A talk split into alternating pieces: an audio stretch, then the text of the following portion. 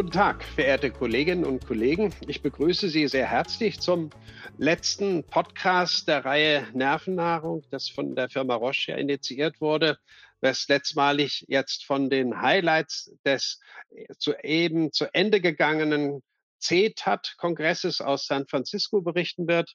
Der CTAT-Kongress stammt ja aus der Abkürzung Clinical Trials in Alzheimer's Disease.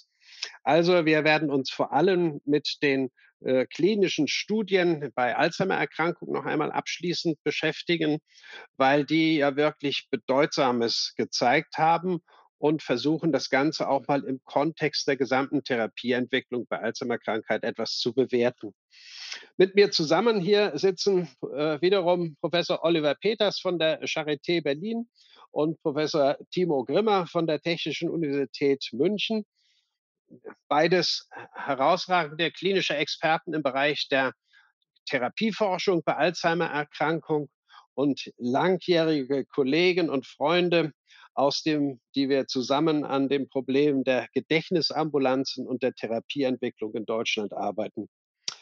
Ja, wenn man jetzt uns noch einmal vergegenwärtigen, was war dann eigentlich das wichtigste Ergebnis dieses Kongresses, da würde ich doch schon sagen, die äh, positiven Ergebnisse, die die große klinische Studie zu dem Antikörper Lecanemab gezeigt hat, sind wirklich, naja, ein bahnbrechender Erfolg mit deutlichen Limitationen, würde ich sagen. Man sieht das sicherlich auch an dem großen Presseecho, dass das schon in den ersten drei Tagen gefunden hat. Alle großen Tageszeitungen und, und äh, Journale haben dazu sicher etwas gesagt, auch in äh, solchen wissenschaftlichen Zeitungen wie Lancet und Nature ist, die sind die Ergebnisse diskutiert und auch zum Teil kritisch bewertet worden. Also, was war jetzt das Tolle daran? Ich würde sagen, dass hier erstmals gezeigt wurde, dass eine ein Antikörper, der gegen Amyloidpeptid wirkt, dass der wirklich überzeugend auf verschiedenen Dimensionen von Erhebungsskalen eine positive Wirkung im Vergleich zu Placebo gezeigt hat, dass man zweitens diese Ergebnisse auch sehr gut biologisch interpretieren konnte durch äh, Biomarkerveränderungen. Hier sind eine Vielzahl von mit der Pathophysiologie der Erkrankung verknüpften Biomarkern im Verlauf der Studie untersucht worden. Und die haben fast alle, bis auf ein einziges, nämlich das äh, Neurofilament-Leichtkettenprotein, positive Ergebnisse in der Währunggruppe gezeigt. Und das drittens, diese Ergebnisse nicht nur auf äh, symptomatischen Skalen und äh, kognitionsmessenden Skalen zu finden waren, sondern dass auch solche patientenbezogenen Werte wie Lebensqualität, gemessen durch die subjektive Einschätzung der betroffenen Patienten und der sogenannte Caregiver Burden, also der Stress und die Belastung des pflegenden Angehörigen, äh, ebenfalls zugunsten der Währungbehandlung ausgefallen sind. Und wenn man sich eben zu mehr zu den kritischen Punkten sozusagen äußern will, dann ist natürlich die begrenzte Quantität der Ergebnisse das größte Problem. Das wird sicherlich in den äh, kommenden Diskussionen mit den Zulassungsbehörden und vor allem mit den Behörden, die sich um die Kostenerstattung Gedanken machen müssen, eine ganz wesentliche Rolle spielen. Also wie viel positive Ergebnisse braucht es denn auch, dass es der Gesellschaft das wert ist, dieses Medikament kostenerstattend zu also zur Verfügung zu stellen der Gesellschaft. Das ist eine der, der kommenden großen Fragen in der näheren Zeit. Und dann wird natürlich auch immer um das Sicherheitsprofil zu diskutieren sein. Und hier würde ich jetzt erstmals, glaube ich, an dich, Oliver, die Frage richten. Du hast dich ja noch einmal ganz besonders mit den bekannt gewordenen schweren Nebenwirkungen unter Lecanemab beschäftigt. Und was sagst du dann jetzt dazu? Ja, also äh, solange wir diskutieren ähm, über die Wirksamkeit, äh, ist natürlich die Balance zur Sicherheit umso wichtiger. Und äh, deswegen äh, wird darauf sehr, sehr stark abgehoben in der Diskussion. Das ist ein ganz wichtiges Thema und äh, man guckt natürlich auf diese ARIA E und ARIA H. Was bedeutet das nochmal? ARIA steht für Amyloid-Related Imaging Abnormalities Und wenn da hinten so ein E dran ist, dann spricht das äh, oder dann steht das für Ödem und wenn da ein H hinten dran ist, dann steht das für Hämorrhagie und, äh, gemeint sind hier Mikrohämorrhagien, also kleinste Blutungen im Gehirn. Und die kann man genauso wie auch die Ödeme im nur im MR, meistens nur im MR, äh, primär erkennen. Viele von diesen ARIA E und ARIA H werden ja gar nicht symptomatisch und können deswegen gar nicht durch klinische Untersuchungen ähm, gezeigt werden, sondern die werden ähm, im Kontext der regelhaft durchzuführenden MR-Kontrolluntersuchungen äh, sichtbar gemacht. Also äh, die wurden besonders beleuchtet und man kann ähm, so roundabout sagen, dass äh, unter dem Antikörper Lecanemab, also ungefähr 10 Prozent der Patienten über alle ähm, äh, ARIA-E entwickelt haben. Ähm, das sind unter den ApoE äh, vier positiven Patienten sind es mehr. Unter denjenigen, die das nicht haben, sind es weniger, aber im Mittel kommen wir da so bei 10 Prozent aus. Und damit ist zumindest mal dieses Nebenwirkungsprofil ähm, günstiger als bei ähm, zum Beispiel dem Antikörper Aducanumab, wo ähm, die, diese entsprechenden ARIA E äh, deutlich höher lagen, genauso wie bei Gantenirumab im Übrigen, so eher in der Region zwischen 20 und 30 Prozent. Also das mal zu diesem Thema. Dann das nächste, ähm, äh, im Hinblick auf Sicherheit ähm, ist natürlich äh, besonders äh, zu sehen, dass es auch ein Risiko des Versterbens von Patienten unter der Therapie gibt. Und da ist natürlich von höchster Relevanz, wenn äh, anzunehmen ist, dass das Versterben von den Patienten in unmittelbarer Beziehung zu der Behandlung mit dem, äh, mit dem Antikörper gestanden hat. Und da muss man zunächst mal vorwegschicken, dass es ähm, in der placebo-kontrollierten Studie mit Lecanemab zwar einen Todesfall gegeben hat, dass dieser Todesfall aber in der Placebo-Gruppe war. Das heißt, ähm, hier brauchen wir, glaube ich, jetzt nicht näher darauf einzugehen, denn in der Diskussion ist offensichtlich klar, dass das nichts mit der Studienbehandlung ähm, zu tun gehabt hat. Sehr interessant sind hingegen zwei Fälle, die dann in der sogenannten Open Label Extension, also in der Phase, als dann alle Patienten das Verum-Präparat Lecanemab bekommen haben, passiert sind. Und das sind zwei Fälle, die, glaube ich, sehr wichtig sind für die ganze Community und die uns auch auf die Limitationen dieser Behandlung hinweisen. Und ich möchte die deswegen hier ein bisschen genauer im Detail schildern. Bei der einen Patientin handelt es sich um ähm, einen Fall, wo ähm, ähm, also ein hämorrhagischer Infarkt äh, aufgetreten ist ähm, im Kontext äh, der Behandlung.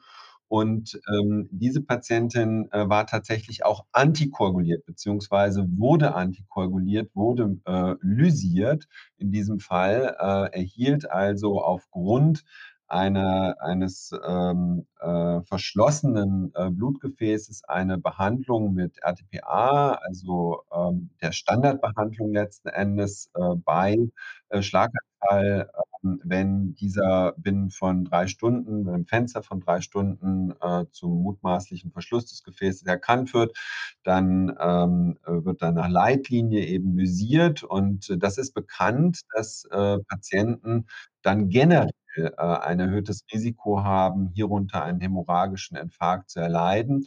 Und ähm, hier in diesem Fall war es, traf es eben eine Patientin, äh, die gleichzeitig auch noch mit Lecanemab behandelt war. Und ähm, der Hintergrund, den das Ganze haben könnte, ist eben die, dass äh, der Antikörper ähm, ja nicht äh, zu 100 Prozent, sondern nur zu einem kleinen Prozentanteil die Blut-Hirn-Schranke passieren kann, dass äh, der Antikörper aber auch eben reagiert mit äh, endothelständigem Amyloid und dort und dadurch ja Nebenwirkungen in der Gestalt entstehen, dass letzten Endes das ja auch die Ursachen von ARIA E und ARIA H sind. Wenn diese äh, Interaktion an der Bluthirnschranke besonders ausgeprägt ist, kann es eben bis hin ähm, zu einer Blutung kommen. Und dieses Risiko ist natürlich deutlich erhöht unter einer Antikoagulation. Und genau um solche Kon äh, Konstellationen könnte es sich hier gehandelt haben.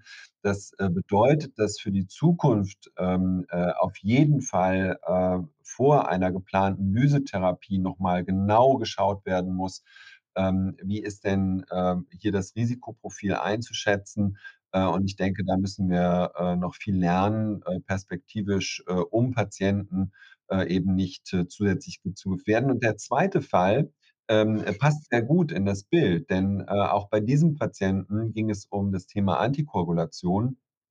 Hier war es so, dass, äh, eine Antikoagulation bei Herzrhythmusstörungen, äh, gegeben wurde und, äh, dass es dann darunter, ähm, spontan, äh, zu einer, äh, Einblutung gekommen ist, äh, unter der Behandlung mit Lecanemab, möglicherweise in ähnlicher Konstellation wie grade geschildert, dass dann wiederum, ähm, äh, aber die Antikoagulation sistiert wurde, was bei weiter bestehendem f äh, äh, ähm, Herzrhythmusstörungen dann letzten Endes, äh, einen letalen Ausgang gehabt hat, ähm, in, äh, Form eines Infarktes. Und, äh, wir sehen also hier Herzinfarkt, eines Herzinfarktes eines. Herzinfarktes in dem Fall, genau, wichtig, das noch zu ergänzen. Also, wir sehen, äh, dass hier insbesondere im Kontext der Behandlung, äh, mit Antikoagulation, äh, besonders äh, besondere Vorsicht geboten ist.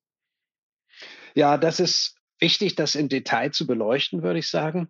Timo, möchtest du das noch weiter kommentieren? Ja, also ich glaube, auch rauszuheben ist, dass das äh, dem Sponsor ja sehr zugutehalten ist. Das war der erste Sponsor, der überhaupt Menschen unter Antikoagulation zugelassen hat und gegeben, dass das bei den älteren Patienten ja locker 10 bis 15 Prozent unserer Alzheimer-Patienten umfasst, finde ich das sehr mutig.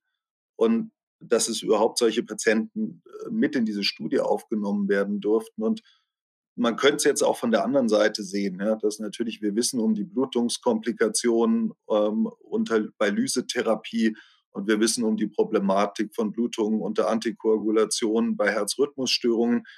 Ähm, du hast natürlich völlig recht, Oliver, dass man das sehr kritisch sich anschauen sollte mit den Antikörpern. Aber man könnte es auch umdrehen und sagen, vielleicht ist es, also wäre, würdest du vorschlagen, es ist die Alternative, dass Menschen, die eine Antikoagulation benötigen, dann ihre Alzheimer-Krankheit nicht behandelt bekommen?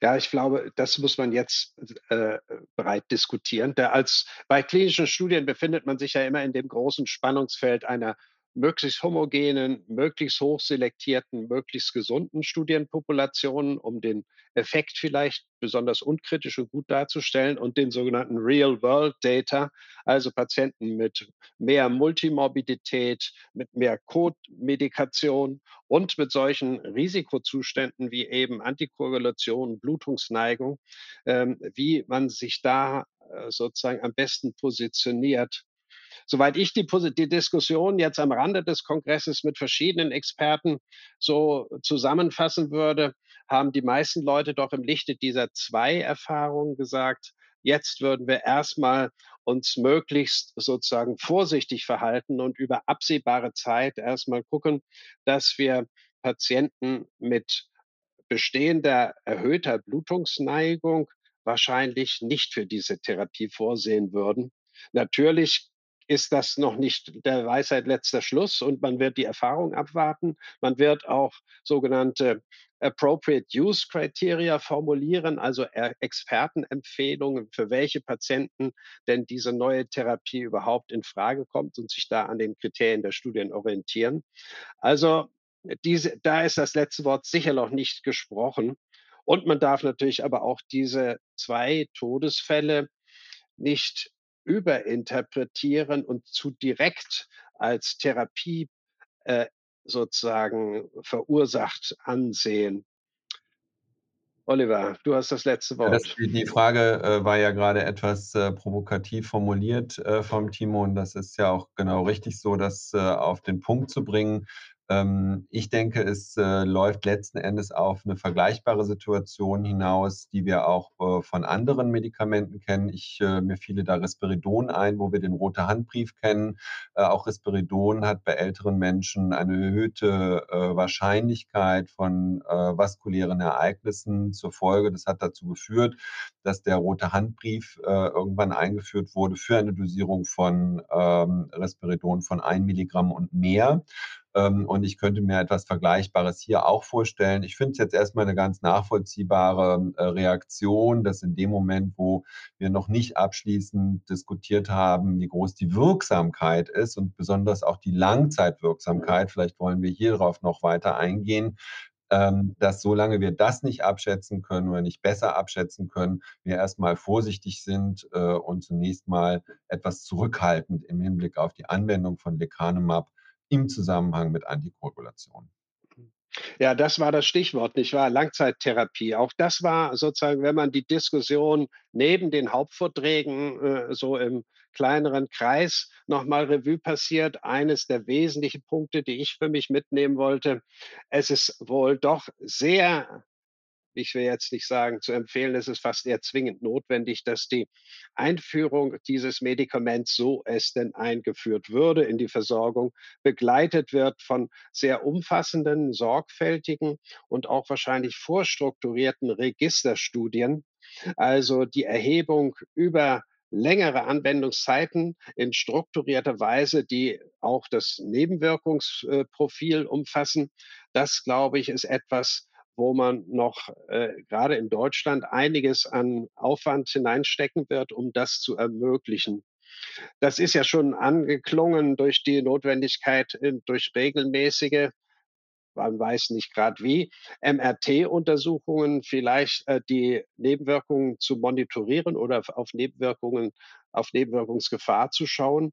Es gab einen interessanten Beitrag von Kai Blennow aus Schweden dazu, ob man nicht dieses regelmäßige Monitoring des mittels MRT in Zukunft oder vielleicht ersetzen könnte durch äh, Biomarkeruntersuchungen von Biomarkern, die besonders sensibel sind hinsichtlich der äh, Aufdeckung von Neurodegenerationsphänomenen, wie sie so bei lokalem Hirnödem vielleicht auch sein könnten.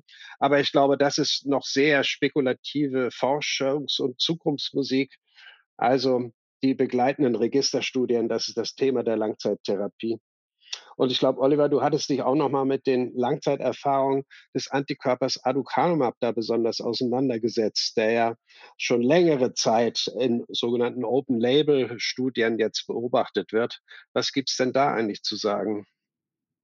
Ja, das ist jetzt hier so der Analogieschluss. Ne? Also, äh, um das nochmal äh, unseren Hörern zu sagen, wir suchen eben nach Evidenz dafür, wie es nach den 18 Monaten weitergeht. Und die Daten von Lecanemab, der Open Label Extension, die ja stattfindet, also es äh, bekommen weiterhin äh, viele Patienten Lecanemab und diese Daten innerhalb einer kontrollierten Studie werden ja auch der Community irgendwann zur Verfügung gestellt. Aber in Ermangelung dieser Daten, die wir im Moment noch nicht beurteilen können, schaut man nochmal auf die Daten, die denn äh, schon vorhanden sind aus den ähm, äh, Antikörperstudien, die vergleichbar sind. Und da äh, kommt natürlich insbesondere Aducanumab und die Aducanumab-Studien in Frage. Da gibt es die Phase 3-Studien, äh, die ja vorzeitig abgebrochen wurden, von denen eine positiv und eine negativ ist.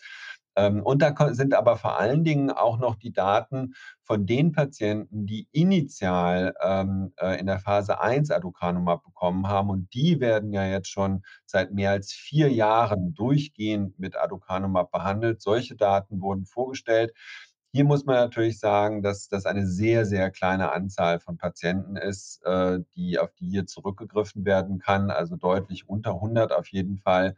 Und ähm, was hier aber zu sehen ist, ist tatsächlich das, was man sich wünscht zu sehen, nämlich dass diese Schere, die ja so typisch ist für die krankheitsmodifizierende Therapie, dass eben der Unterschied zwischen denjenigen, die keine Behandlung haben und denjenigen, die äh, Behandlung erhalten, doch nach den Daten, die dort unter allem Vorbehalt, die das eben hat, wenige Patienten und so weiter und so fort, ähm, doch eher darauf hindeuten, dass äh, der Behandlungserfolg ähm, sich über die Zeit hinweg weiter aufbaut, was ein starkes Argument äh, dafür wäre, äh, dass äh, die Behandlung hier eben auch bei allen Risiken, die wir gerade diskutiert haben, gerechtfertigt wäre, gerechtfertigt wäre, insbesondere auf dem Hintergrund ähm, der hohen Kosten. Ähm, denn äh, nach den 18 Monaten, das muss man eben noch mal ganz äh, klar sagen, ähm, werden ja nur sechs Monate erreicht, sechs Monate, äh, die gespart werden an Krankheitsprogression,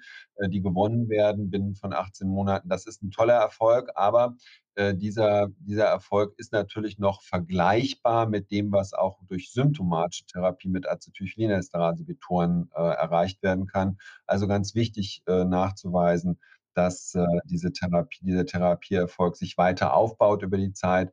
Es gibt wenige Daten dazu und die lassen eher vermuten, dass dem so ist. Der Beweis, der abschließende fehlt noch. Gut, soweit zu dem Fokus auf die Amyloid-Therapie oder Anti-Amyloid-Therapie. Jetzt wollen wir den Blick aber nochmal weiten. Das ist ja, sagen wir mal, ein wichtiger, aber keineswegs der einzige Schritt, wo die äh, Alzheimer-Therapieentwicklung jetzt so vorangekommen ist. Und es ist außerdem auch wichtig zu betonen, dass das nicht die einzige Therapie sein wird, die für Patienten wichtig wird. Timo, wenn du noch mal an symptomatische oder vielleicht symptomatische Therapieoptionen denkst und davon berichtest, was fällt dir dazu ein von dem Kongress hier? Also ich finde es sehr spannend. Wir sind uns ja alle einig, dass wir vermutlich am Ende eine Kombinationstherapie brauchen. Insofern fand ich das auch sehr spannend, mir anzuschauen, wer sonst noch so seine Daten vorgestellt hat. Und ähm, zum Nachdenken hat mich angeregt ähm, der Datensatz mit äh, Blarcamesine äh, war eine Phase 2, Phase 3 Studie. Ähm, das ist ein, ein, ohne jetzt ins Detail auf den Wirkmechanismus eingehen zu wollen, aber das sind Tabletten. Äh, das ist ein Compound, das weitgehend gut verträglich ist, ein bisschen Müdigkeit äh, mal macht, vielleicht Verwirrung, aber nicht in sehr ausgeprägtem Maß, auf jeden Fall keine Hirnschwellungen, das heißt auch keine MRT-Monitoring braucht und die gezeigt haben, dass sie nach einem Jahr tatsächlich substanziell Patienten besser bekommen. Das ist denen also, ähm, wir haben untersucht Menschen mit tatsächlich manifester Demenz und konnten zeigen, dass sich die Kognition und die Alltagsfähigkeit verbessert. Und jetzt habe ich mich so gefragt, wenn ich jetzt so aus Patientenperspektive, dann könnte sich das ganz differenziell darstellen. Ja? Also wenn ich tatsächlich an einer äh, manifesten Demenz leide, dann freue ich mich wahrscheinlich viel mehr über solche neuen Therapien, die mir Erleichterung bringen, unabhängig davon, ob sie jetzt meinen Krankheitsverlauf modifizieren, also die irgendwas besser machen, auch wenn dieser Effekt sich vielleicht über die Jahre irgendwie aufbrauchen würde, weil vielleicht habe ich gar nicht mehr so viele Jahre vor mir als älterer äh, Betroffener, versus ich bin vielleicht noch recht jung und fast gar nicht krank. Und dann bin ich wahrscheinlich ein begeisterter Anhänger einer Disease-Modifying Therapy, nehmen so einen Antikörper, nehmen wahrscheinlich auch den Aufwand in Kauf, regelmäßig in einen Kernspin zu gehen und nehmen wahrscheinlich auch das Risiko von, von ernstzunehmenden Nebenwirkungen in Kauf. Also ich denke, es wird sehr auf den Patienten am Ende ankommen, wer tatsächlich von welcher Therapie profitieren wird. Und vielleicht lässt sich ja auch ein Synergismus natürlich aus solchen Therapieoptionen ziehen. Ja, das stimmt. Also das sind ja auch ganz wesentliche äh, Patientenperspektiven dabei.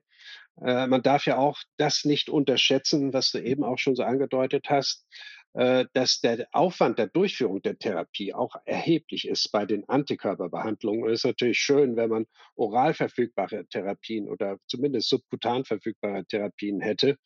Denn, äh, sagen wir mal jetzt so ganz hart gesprochen, alle 14 Tage zu einer Infusionsbehandlung und alle drei Monate zu einer Kernspintomographie zu gehen, ist natürlich auch eine Einschränkung, bedingt eine Einschränkung der Lebensführung. Also, Sie sehen, meine Damen und Herren, das ist jetzt noch lange nicht das Ende der Geschichte und es werden sich noch viele weitere Fragen sozusagen stellen, die auch relevant sind für die praktische Umsetzung und Implementierung der Therapien. Und trotzdem hoffen wir ja durchaus auch alle, dass im Verlauf des Jahres 2023 vielleicht im zweiten Quartal diese Antikörper eine Zulassung sowohl in den USA als auch vor allen Dingen für uns hier in Europa haben werden. Und dann werden wir mal sehen, wie die äh, Diskussion um die Kostenerstattung in Gang gekommen ist. Also, meine Damen und Herren, wir danken Ihnen sehr für Ihre Aufmerksamkeit und ich hoffe, wir konnten Ihnen einige Einblicke in die laufende Diskussion und die Ergebnisse zur Therapieentwicklung bei Alzheimer-Krankheit geben. Auf Wiederhören.